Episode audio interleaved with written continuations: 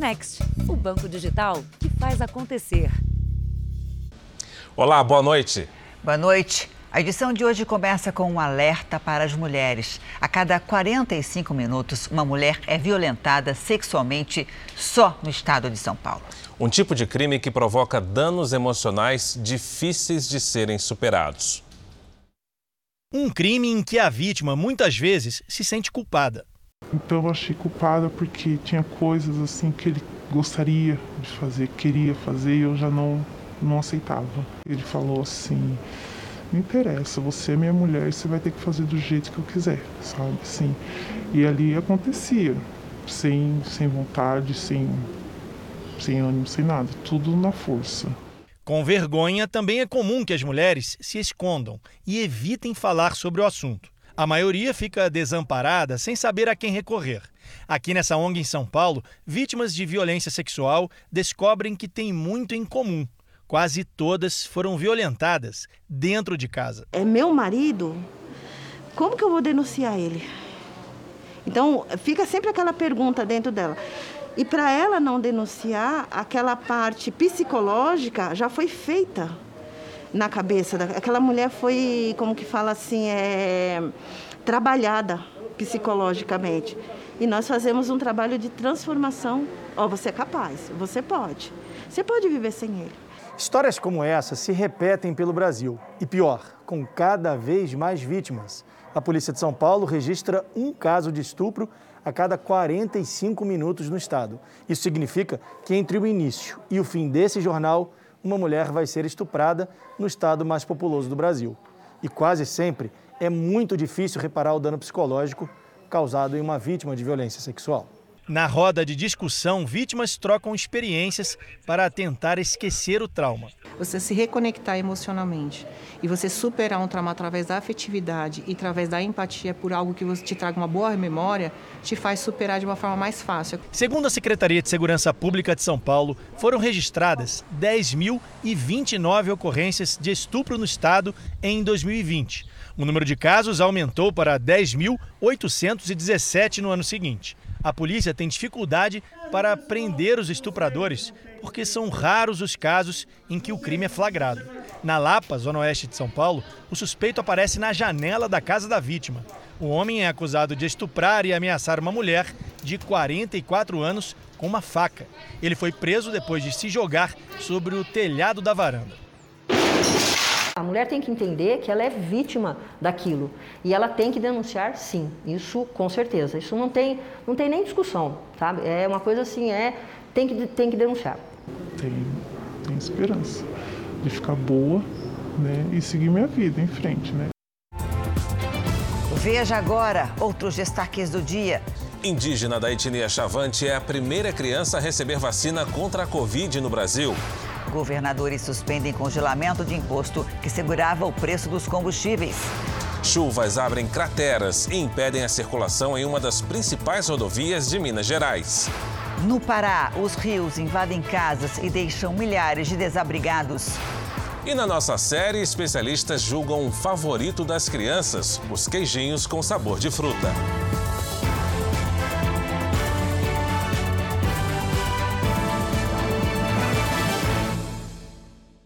Oferecimento: Bradesco. Abra sua conta grátis pelo app.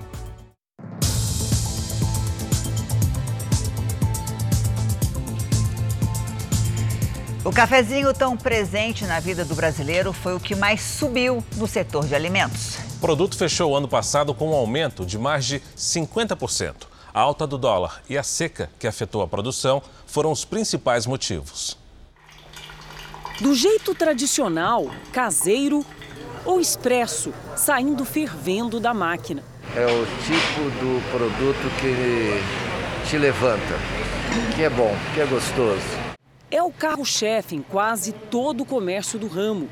Só que nessa padaria de São Paulo são em média 150 xícaras por dia. Nós estamos segurando o máximo possível.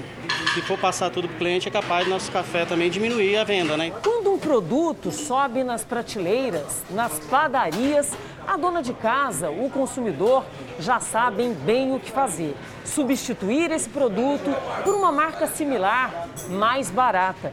Mas e quando se trata do cafezinho, que só no ano passado subiu mais de 50%? Um xodó nacional para muitos, muito difícil de ser substituído. Não gosto de chá, tem que ser o cafezinho mesmo. O cafezinho faz parte da vida do brasileiro. Nas prateleiras dos supermercados, entre os itens da refeição matinal do brasileiro, o café moído foi o que mais teve variação no ano passado. Na conta, pesam falta de chuvas e até geadas no país, que comprometeram a produção e fizeram o preço ir às alturas, segundo os economistas. Como o dólar subiu por motivos externos, e também internos, obviamente, né? Mas por causa da cotação do dólar, infelizmente todos os preços subiram bastante. De acordo com o IBGE, o pão francês subiu 6,38% e foi acompanhado pelo aumento no preço do leite e derivados. A margarina, que aumentou mais de 23%, o queijo, ovos e iogurtes e bebidas lácteas, que no último ano subiram mais de 15%. Para muitos, a saída tem sido botar na mesa um café mais modesto, com menos pó, sem nenhum desperdício, como faz Dona Maricélia. Como só eu tomo café na minha casa, minha esposa não toma, então é mais fácil, né?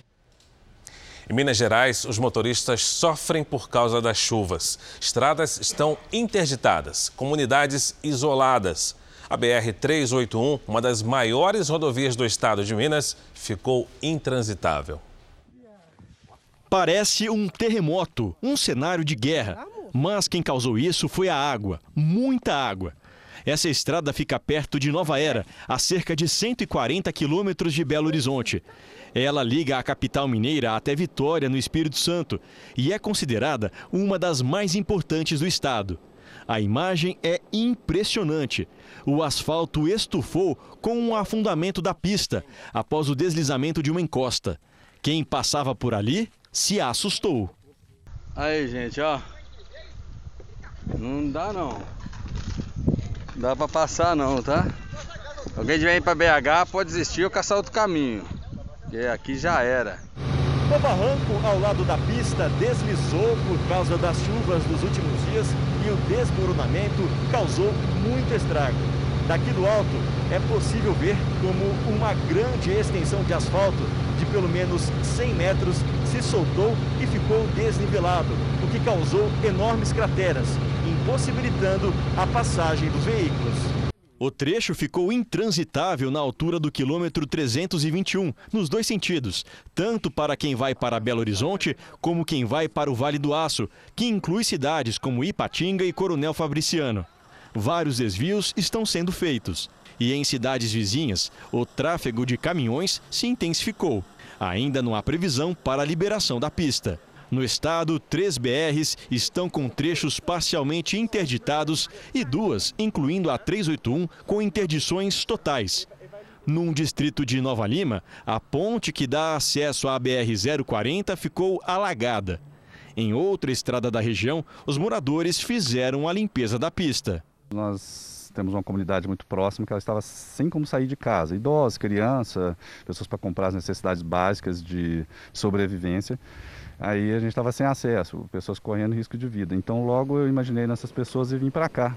De ontem para hoje, mais dois municípios entraram em situação de emergência.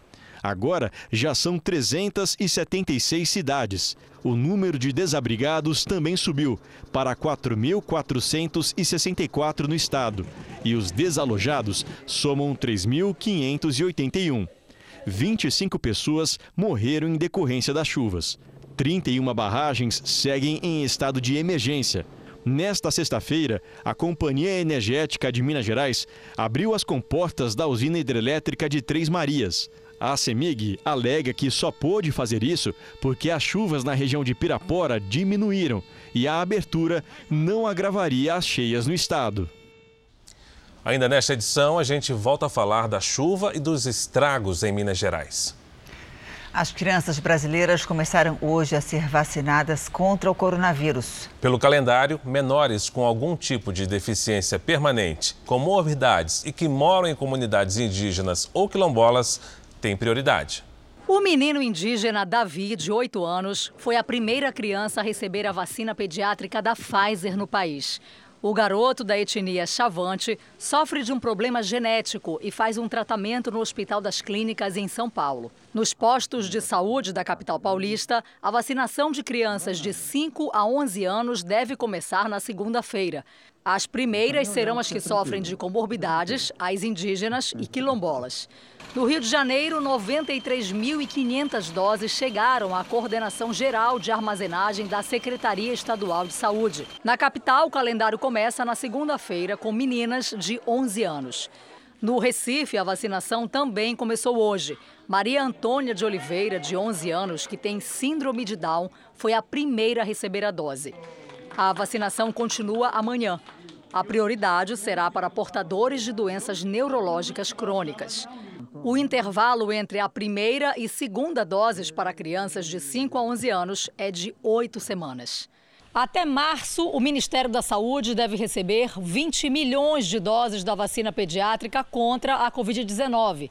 O ministro Marcelo Queiroga disse que haverá doses suficientes para que os pais vacinem seus filhos em todo o país. Reforçou que até o momento a vacina infantil teve bons resultados nos países onde já foi aplicada e citou estudos feitos pelo Centro de Controle de Prevenção de Doenças dos Estados Unidos, o CDC. No período que foi observado, salvo melhor juízo, 126 dias, houve uma redução de cerca de 90% dos casos de Covid-19. E os Estados Unidos, segundo dados do CDC, aplicaram mais de 8 milhões de doses dessa vacina pediátrica. Até o presente momento, essa vacina apresenta é, um perfil de segurança. Esta infectologista reforça a importância da vacinação infantil. Quem nós temos totalmente vulneráveis? As crianças. Porque eles não se vacinaram, mesmo aqueles que tiveram Covid, eles têm maior risco de ter outra Covid, se eles não foram vacinados, do que aqueles que foram vacinados. O que a gente tem hoje para a Covid é vacina.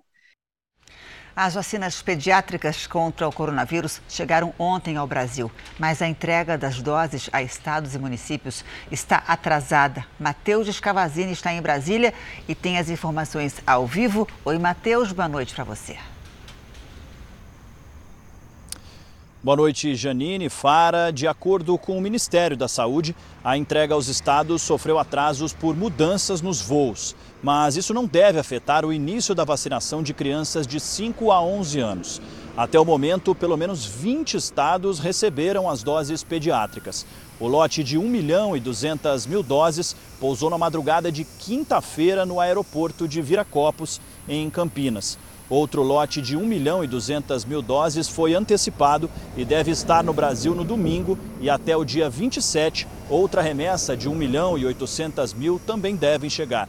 Com a variante Omicron e a disparada de infecções, o Brasil atingiu quase 98 mil casos de Covid registrados em um dia.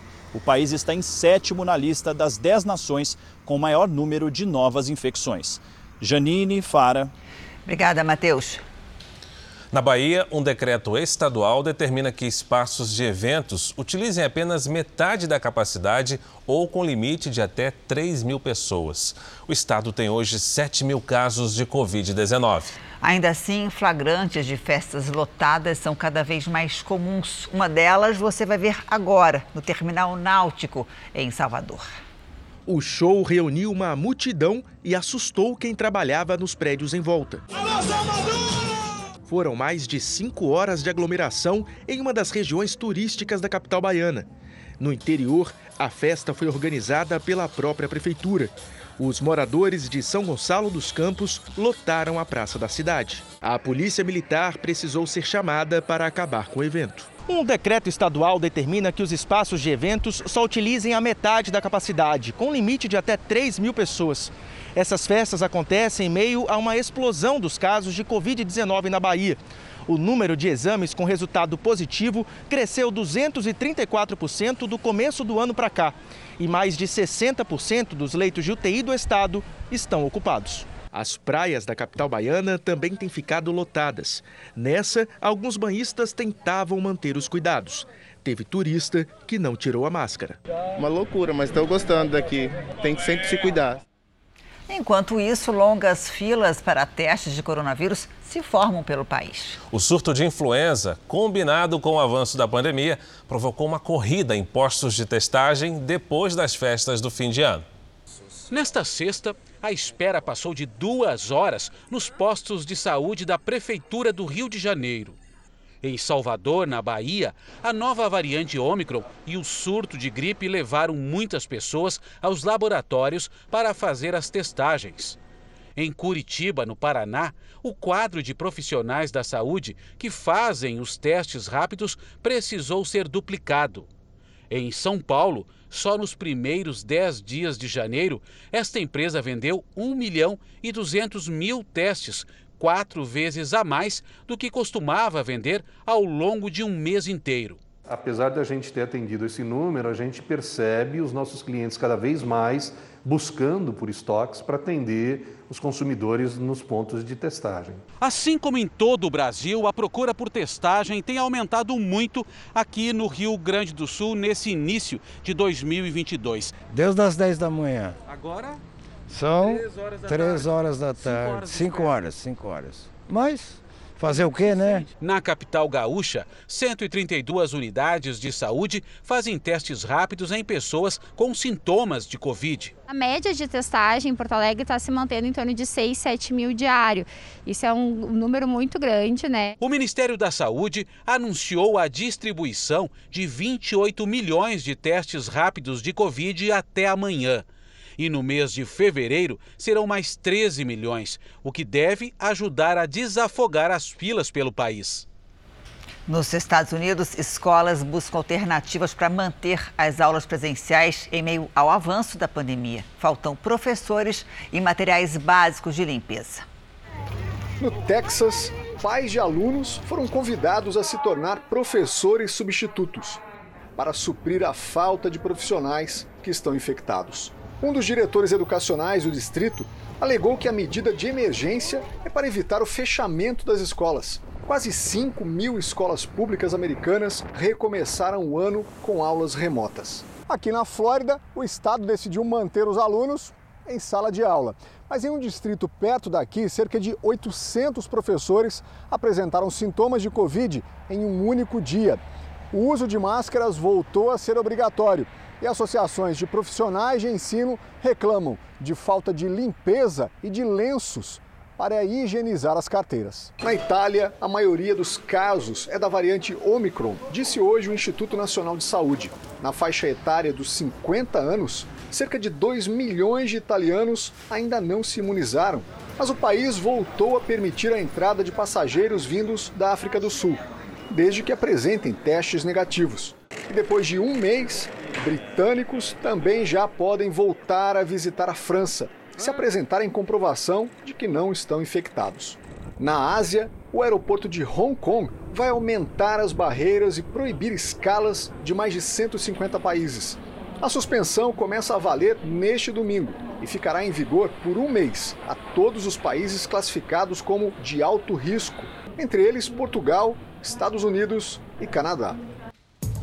Veja a seguir, nossas equipes apuram que a Anvisa vai liberar a venda de autotestes de Covid nas farmácias. E na série especial, os potinhos coloridos com queijinho fermentado estão no Tribunal dos Alimentos.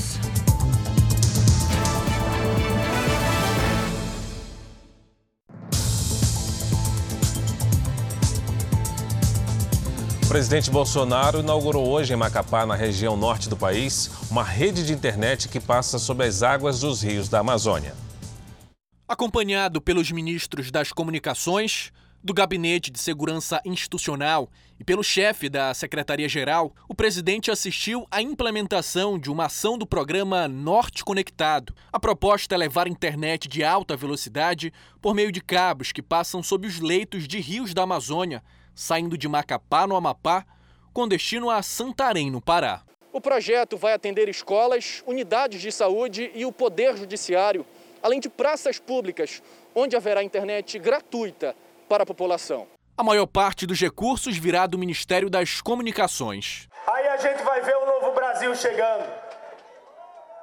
As estradas, todas as BRs federais que não tinham internet, que o caminhoneiro ficava 80% do tempo sem internet, vai ter agora do governo Bolsonaro. Na solenidade, o presidente falou sobre os recentes repasses de terras da União para o estado do Amapá. Passando para vocês, devolvendo para o estado 1 milhão e 700 mil hectares.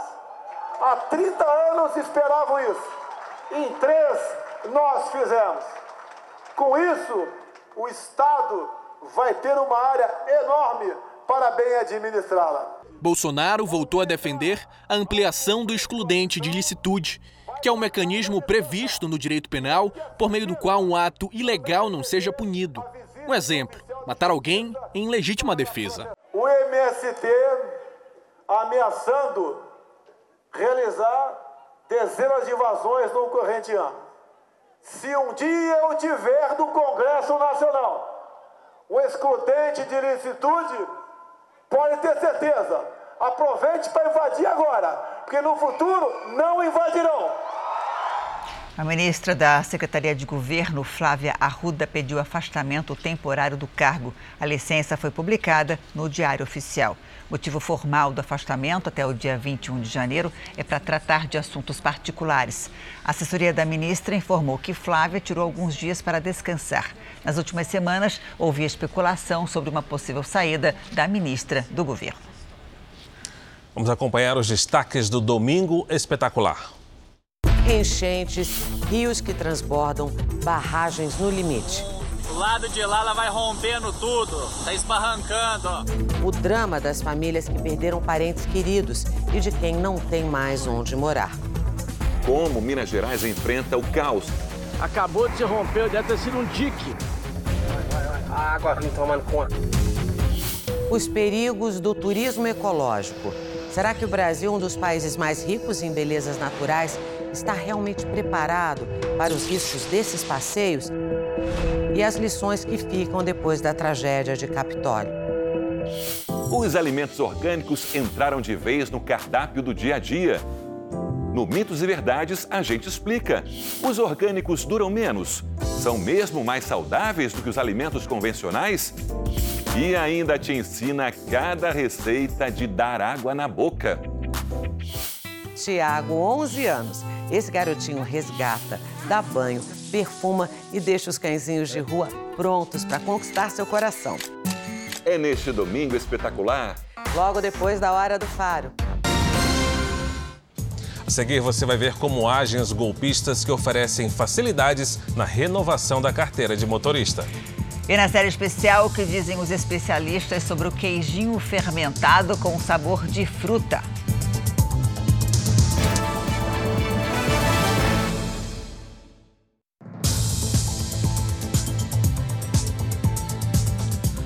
O Detran alerta sobre as páginas falsas que prometem a carteira de motorista com facilidades. Pelas redes sociais, a oferta pula etapas do processo exigidas por lei. Um golpe que tem feito várias vítimas.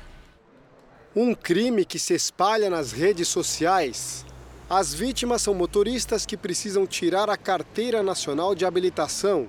Este aviso, por exemplo, promete que para conseguir a CNH não é preciso fazer provas ou exames. Esta outra publicação garante ao interessado uma CNH facilitada, 100% original. Também não é necessário fazer exames médicos, aulas práticas ou teóricas. O processo seria feito diretamente com o Detran, o Departamento Estadual de Trânsito. Mas o Detran de São Paulo garante: tudo isso é golpe. O órgão informou que é grande o número de pessoas que utilizam os canais digitais. No ano passado, houve um aumento de quase 90% na procura pela renovação da CNH pela internet e pelo Poupa Tempo. Mais de 2 milhões de motoristas renovaram o documento de forma online e mais de 500 mil carteiras foram emitidas pela primeira vez em 2021. É nesse universo que os criminosos estão de olho. O motorista que trabalha no interior de São Paulo não quer ser identificado. Ele precisava renovar a carteira de habilitação e mudar de categoria. e pagou pelo falso documento que nunca recebeu. Eu caí nessa aí duas vezes. Na primeira foi tirado 450 reais que eu dei de entrada. Na segunda eu quase terminei de pagar. Aí o cara não deu mais atenção. Depois ele queria, que eu mandasse mais um dinheiro para ele, para ele estar tá mandando, a CNH tá liberando. Eu falei, agora eu não mando mais nada. Para evitar esse tipo de golpe, as autoridades alertam que a população deve sempre desconfiar das facilidades oferecidas na internet até porque os agentes dos órgãos de trânsito jamais fazem contato com o condutor pelas redes sociais e nem solicitam informações como, por exemplo, dados bancários em trocas de mensagens. O Detran de São Paulo faz um alerta na sua página na internet sobre esse tipo de crime e esclarece que, para a primeira CNH, o aluno deve realizar obrigatoriamente todas as etapas do processo de habilitação, como as aulas e exames exigidos por lei, além do pagamento das taxas. Já quem necessita renovar o documento deve buscar a página oficial ou fazer o serviço pelo Poupa Tempo, além do pagamento das taxas. E reforça que os exames médicos e psicológicos são sempre feitos em clínicas credenciadas pelo Detran a Polícia Civil sempre orienta que esse tipo de serviço público seja buscado diretamente no, nos sites e nos sítios oficiais é, informados pelo, pelo governo. Por exemplo, esses serviços relacionados a trânsito no site do Detran. O governo anunciou hoje as regras para pagar os custos extras que as distribuidoras de energia tiveram desde o ano passado. Mesmo com as chuvas agora em janeiro, a situação dos reservatórios em boa parte do Brasil continua crítica. Só em São Paulo, duas usinas estão desligadas por falta d'água. O decreto assinado pelo presidente Jair Bolsonaro regulamenta novas medidas para enfrentar a crise financeira do setor elétrico, que sofre com a seca, considerada a pior dos últimos 90 anos. O objetivo é socorrer as distribuidoras de energia. Segundo a Agência Nacional de Energia Elétrica, o rombo no setor passa de 12 bilhões de reais. Com a falta de chuvas, os reservatórios das hidrelétricas baixaram muito e foi necessário acionar as usinas térmicas, mais caras do que as usinas movidas a água. Somente o uso das térmicas e a importação de energia da Argentina e do Uruguai custaram 16 bilhões e 800 milhões de reais até outubro do ano passado. O custo para cobrir gastos extras causados pelo acionamento das usinas termoelétricas será repassado ao consumidor. Esse valor a mais deverá ser definido mensalmente pela ANEL e estará discriminado nas contas de luz. Vale lembrar que os consumidores já estão pagando desde setembro do ano passado a bandeira de escassez hídrica, que deve durar pelo menos até abril.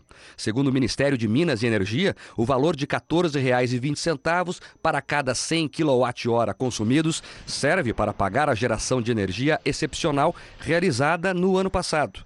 Mesmo com as chuvas de verão, os níveis de várias hidrelétricas preocupam. Segundo o Operador Nacional do Sistema Elétrico, a pior situação é no subsistema Sudeste e Centro-Oeste, onde os reservatórios estão com apenas 35% da capacidade. Duas usinas de São Paulo estão com os reservatórios zerados e, por isso, não estão gerando energia. Ilha Solteira e Três Irmãos. Em seguida, vem a região sul, que tem 39% do nível útil das represas, seguida pelo Nordeste, com 69%. A situação mais tranquila é no Norte, onde os reservatórios estão com 81%. E nós voltamos a falar da chuva em Minas Gerais. Um idoso isolado na zona rural de Mesquita, no interior do estado, foi resgatado com a ajuda de um cavalo e de um helicóptero. Achar um local para pouso foi a primeira dificuldade da equipe de resgate. Em busca de um casal de idosos ilhados na zona rural de Mesquita, no Vale do Aço Mineiro, o comandante da aeronave e uma equipe médica desceram e seguiram um percurso de 5 quilômetros a pé. Jerônimo, de 87 anos, tem uma das pernas amputadas. Ele foi colocado em um cavalo para que conseguisse realizar o trajeto até o helicóptero Pegasus da Polícia Militar, que decolou resgatando a família.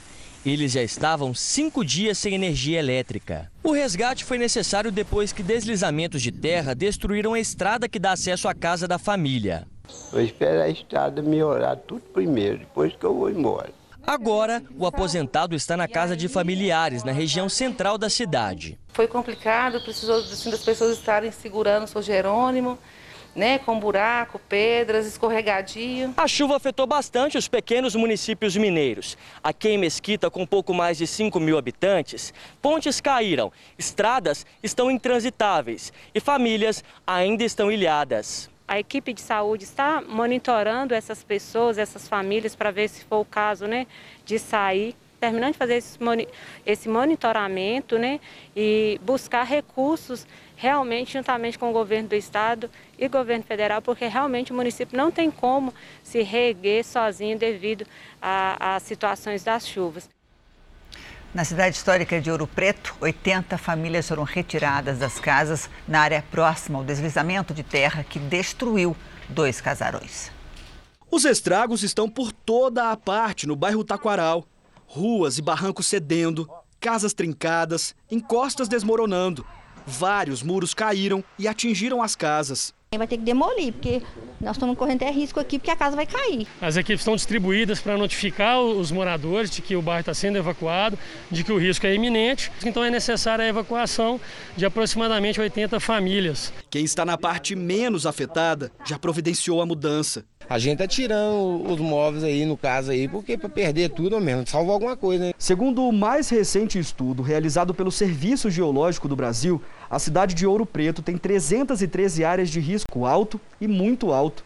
Só no ano passado foram identificadas quase 900 casas nessas áreas e mais de 3 mil pessoas vivendo em situação de risco. O casarão que houve o colapso na encosta atrás está sendo monitorado pela Defesa Civil, há equipes da Defesa Civil de Geologia e Engenharia acompanhando, mas o foco de atenção nesse momento é aqui no bairro Taquaral. Quem vive no bairro conhece bem o problema.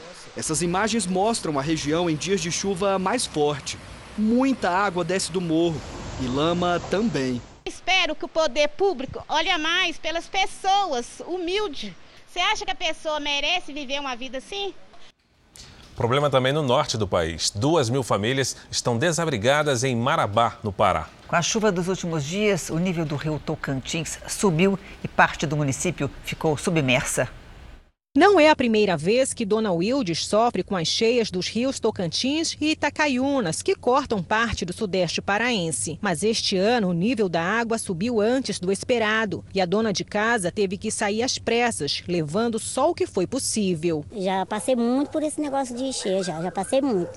Mas agora, por último agora, eu tive que me virar sozinha. De acordo com a Defesa Civil, são mais de duas mil famílias afetadas no município. As filas para cadastrar os desabrigados ficam assim o dia inteiro e tudo para tentar uma mudança para o dia seguinte. Nem todos conseguem e procuram se alojar do jeito que é possível. A gente está nessa situação aí, ó, morando no, no, chão, assim, a formiga, quando eu cheguei mesmo, a formiga acabou com minhas pernas. As cheias em Marabá são causadas pelas chuvas mais intensas nos períodos de fevereiro e março e que esse ano começaram mais cedo, desde dezembro. O nível dos rios começou a subir e a água invadiu ruas, deixando casas, comércios, tudo no fundo. A preocupação é com os próximos dias, porque a previsão é de chuvas na região. Nas áreas mais baixas da cidade, próximas dos rios, bombeiros, defesa civil e exército continuam remanejando os moradores. Quem está sofrendo com as cheias conta com doações de água potável, cestas básicas, roupas e agasalhos. O dia foi quente pelo Brasil. Entre as capitais, Porto Alegre teve calor de quase 38 graus. Na região sudeste, a temperatura passou dos 30 graus. Oi, Lidiane, boa noite para você. E como é que vai ser o fim de semana? Pergunta que não quer calar. Finalmente, Janine, um fim de semana com cara de verão, viu? Uau! É isso. Boa noite para você, para o Fara, para quem nos acompanha. Vai dar praia ou campo? Nas imagens de satélite, tivemos poucas nuvens sobre o sudeste e Goiás. Uma situação bem diferente dos últimos dias. Temos neste momento, perto do Brasil, uma circulação de ventos no sentido anti-horário, representada pela letra A, que atrai o ar quente e seco para a região central do país. No Nordeste, o encontro de ventos dos dois hemisférios, marcado por aquela escadinha, deixa o tempo bastante instável. Neste sábado, chove forte em vários momentos do dia entre o Maranhão e Pernambuco. Na região norte, os ventos, o calor e a umidade provocam temporais em pontos isolados, entre o Acre e o Pará. Faz sol e calor. na Bahia, grande parte do Sudeste, interior de Mato Grosso do Sul e do Rio Grande do Sul. Em Florianópolis, pode chover a qualquer hora, máxima de 28 graus. No Rio de Janeiro, praia garantida com 34 graus até o começo da tarde. Depois tem aquela previsão de pancadas de chuva. Em Goiânia, sol sem chuva e 30 graus. Em Natal e Rio Branco, dia chuvoso com 29. Sábado à tarde em Porto Alegre, com pancadas de chuva e 37 graus. Em São Paulo, 31 com sol e chuva. Em João Pessoa, dia chuvoso com 29. E em Palmas faz 31 também com chuva à tarde. Vamos de tempo delivery, Lidiane. Começamos com a participação da Tarciela, da cidade de Promissão, no interior de São Paulo. Vamos lá, Fara. Oi, Tarciela. Seguinte, se prepare para um fim de semana típico de verão, com sol, calor e pancadas de chuva à tarde. No sábado faz 34 graus. No domingo, 33. E se tem chuva e sol, pode aparecer também um arco-íris depois. Então fique de olho. Vamos então agora a previsão para o Wagner, lá da cidade de Novo São Joaquim, em Mato Grosso. Vamos lá. Wagner, tempo quente nos próximos dias, com chuva rápida apenas no sábado à tarde. Máximas para você por aí de 30 a 31 e até 32 graus. Participe do Tempo Delivery pelas redes sociais, mande a sua mensagem com a hashtag você no JR. Se tiver também registro de arco-íris, só marcar que a gente reposta por aqui é, também. Eu, eu, ia falar isso, deixa a câmera do celular ligadinha. É isso, bom fim de Obrigada, semana, bom fim de semana para você também. Para você também, Lidiane. No Rio Grande do Sul, a onda de calor provocou um aumento no número de incêndios florestais. Em Uruguaiana, na fronteira com a Argentina e Uruguai, foram 15 focos de incêndio em um dia. Com a baixa umidade, a vegetação já castigada pela estiagem e o vento, as chamas se propagam rapidamente. 90% da área atingida são propriedades rurais. Aviões são utilizados no combate ao fogo. E os Estados Unidos se preparam para uma grande nevasca que deve atingir a região central e leste do país neste fim de semana. A primeira consequência de um aviso de tempestade é essa: prateleiras vazias e mercados com dificuldade para abastecer itens de maior necessidade, como água e comida. O Serviço Nacional de Meteorologia alerta para uma grande tempestade de inverno que deve trazer neve e rajadas de vento em diversas regiões. Os especialistas afirmam que o tempo começa a mudar nesta sexta-feira em partes da Dakota do Sul e do Norte e durante o final de semana vai atingir a costa leste e os estados do sul, como Alabama e a cidade de Atlanta. Na capital Washington e arredores, como aqui no estado de Maryland, pode nevar por até 14 horas seguidas. Nesta sexta-feira, a temperatura já despencou quase 10 graus e já faz 5 graus negativos por aqui. Segundo o Centro de Meteorologia americano, algumas regiões do país podem registrar até 40 graus abaixo de zero durante o final de semana. A nevasca deve afetar milhões de pessoas e pode ser acompanhada de chuva e granizo, provocando inundações na parte central e leste do país na semana que vem. E de volta ao Brasil, os governadores decidiram por fim ao, congelamento do ICMS sobre o preço dos combustíveis. E isso a partir já de fevereiro. Então nós vamos a Brasília com Alessandro Saturno, que traz outras informações. Alessandro, boa noite para você. Qual o motivo dessa decisão, hein? Olá, Fara. Boa noite para você, para Janine e a todos que nos assistem. A decisão foi por maioria do Comitê Nacional dos Secretários Estaduais de Fazenda é, a variação no preço dos combustíveis nas bombas leva sempre em conta um cálculo novo do ICMS a cada 15 dias. Mas desde novembro, os estados tinham congelado o valor para tentar diminuir um pouco a variação dos preços. Os governadores alegam que o governo federal não demonstrou boa vontade para resolver definitivamente o problema e por isso decidiram voltar com a regra normal já a partir de fevereiro. A alíquota do ICMS na gasolina ela varia de 25 a 34%, dependendo do estado. Nós entramos em contato com o Palácio do Planalto, que não se manifestou. Fara Janine. Obrigado pelas informações, Alessandro. O estado do Rio de Janeiro suspendeu as cirurgias eletivas por 30 dias. Pelo menos 20% dos profissionais da saúde estão afastados por conta da Covid-19. A suspensão dos procedimentos eletivos reduz o impacto nos hospitais, segundo a Secretaria da Saúde informa. A medida vale para todo o estado. Esse é um dos destaques do portal R7. Para ler essa e outras notícias, é só você acessar r7.com. O Jornal da Record apurou que a Anvisa vai liberar a venda de autotestes de coronavírus em farmácias de todo o Brasil.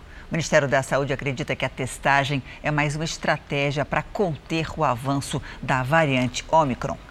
O pedido para a liberação dos autotestes foi feito ontem à noite à Anvisa, segundo o Ministério da Saúde. A agência só confirmou o recebimento dos documentos via sistema interno hoje. Fontes da agência me confirmaram que as farmácias serão autorizadas a vender os autotestes, em razão da explosão de casos da variante Ômicron, mas não fizeram previsão sobre quando isso deve acontecer.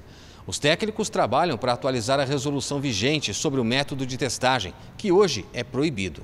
O ministro da Saúde, Marcelo Queiroga, afirmou que os autotestes serão importantes para a triagem e o diagnóstico da Covid-19 e também para diminuir a pressão sobre o sistema de saúde. Muita gente procura a unidade de saúde e não está positivo, né? então aquilo pressiona as unidades de saúde. Com essa possibilidade, a estimativa é não só de ampliar o número de diagnósticos, como diminuir um pouco a pressão sobre o sistema de saúde. As farmácias serão responsáveis por notificar os resultados dos autotestes. O responsável técnico de cada estabelecimento irá orientar o consumidor sobre como fazer os testes. E os fabricantes também devem criar material explicativo sobre o passo a passo para o diagnóstico. Qualquer pessoa com sintomas ou assintomática, mesmo que seja vacinada, pode fazer o autoteste. Em caso de resultado positivo ou reagente no autoteste, orientação é para que o indivíduo procure atendimento em uma unidade de saúde ou teleatendimento para confirmação do diagnóstico e orientações. Se o resultado for negativo, mas os sintomas continuarem, será necessário procurar atendimento em uma unidade de saúde. Para o setor responsável pela realização de exames no país, o autoteste permitirá que o método PCR, que é mais eficaz para a detecção do coronavírus e já está em falta no mercado, seja destinado para grupos prioritários.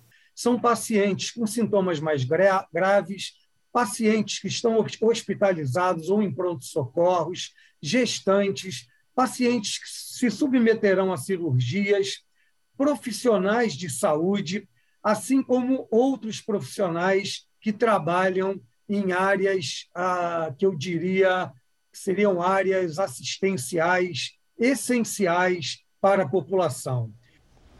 Há exatamente um ano, Manaus enfrentava um colapso no sistema de saúde por causa da superlotação e da falta de oxigênio nos hospitais. Imagens que ficaram marcadas né, na memória de todo brasileiro. Com o avanço da vacinação, o cenário hoje está diferente. Esse registro é de um dos dias mais tristes da história do Amazonas.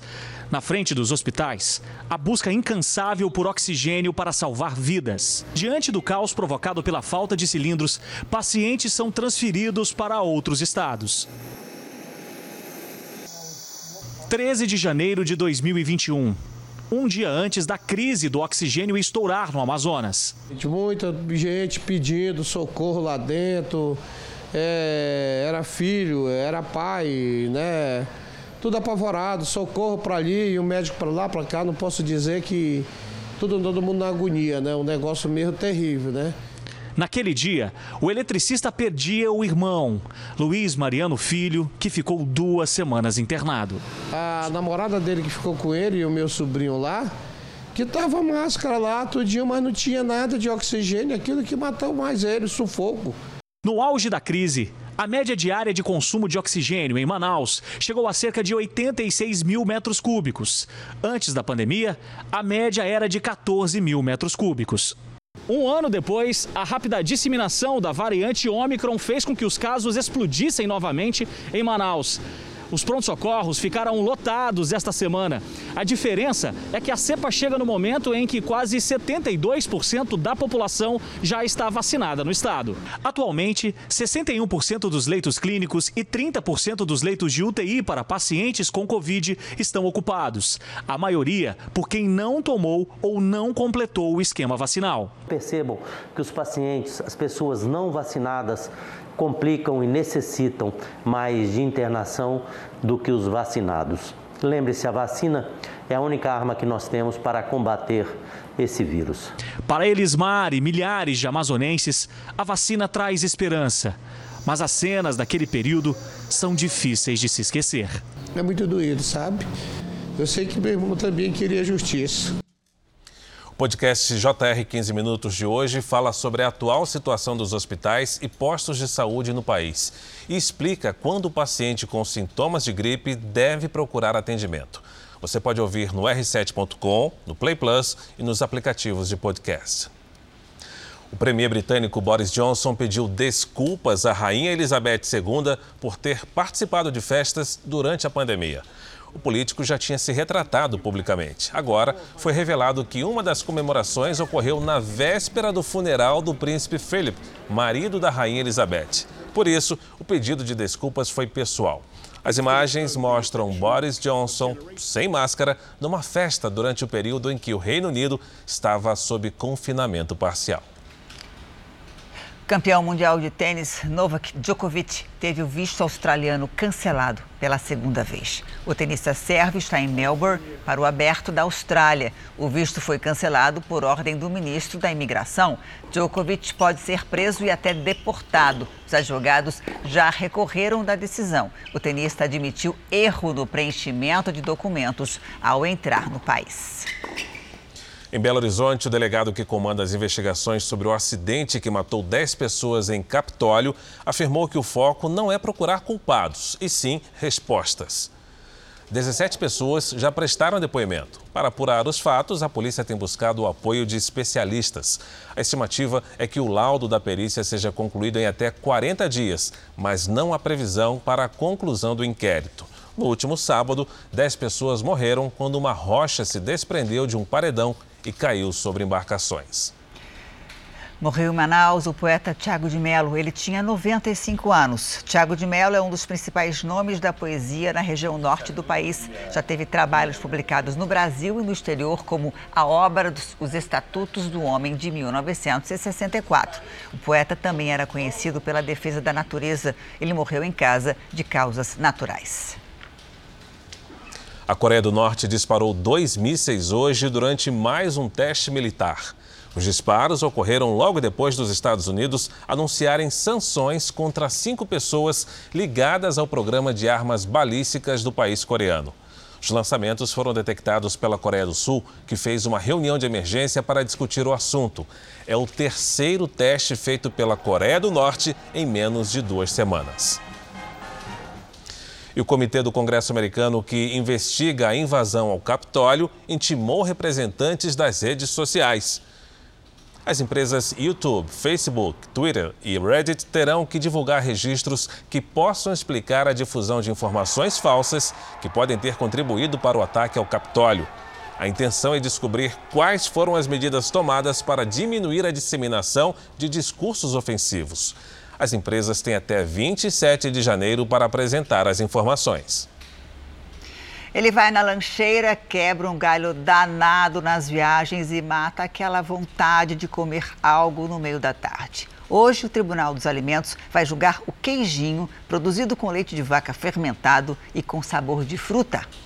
Então vamos saber o que dizem os médicos e nutricionistas no último julgamento do Tribunal dos Alimentos.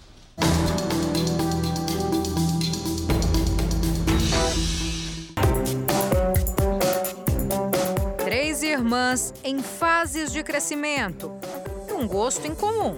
Manu, Sara e Helena são fãs desse tipo de queijinho. A do meio, então, não faz nem cerimônia. Que foi?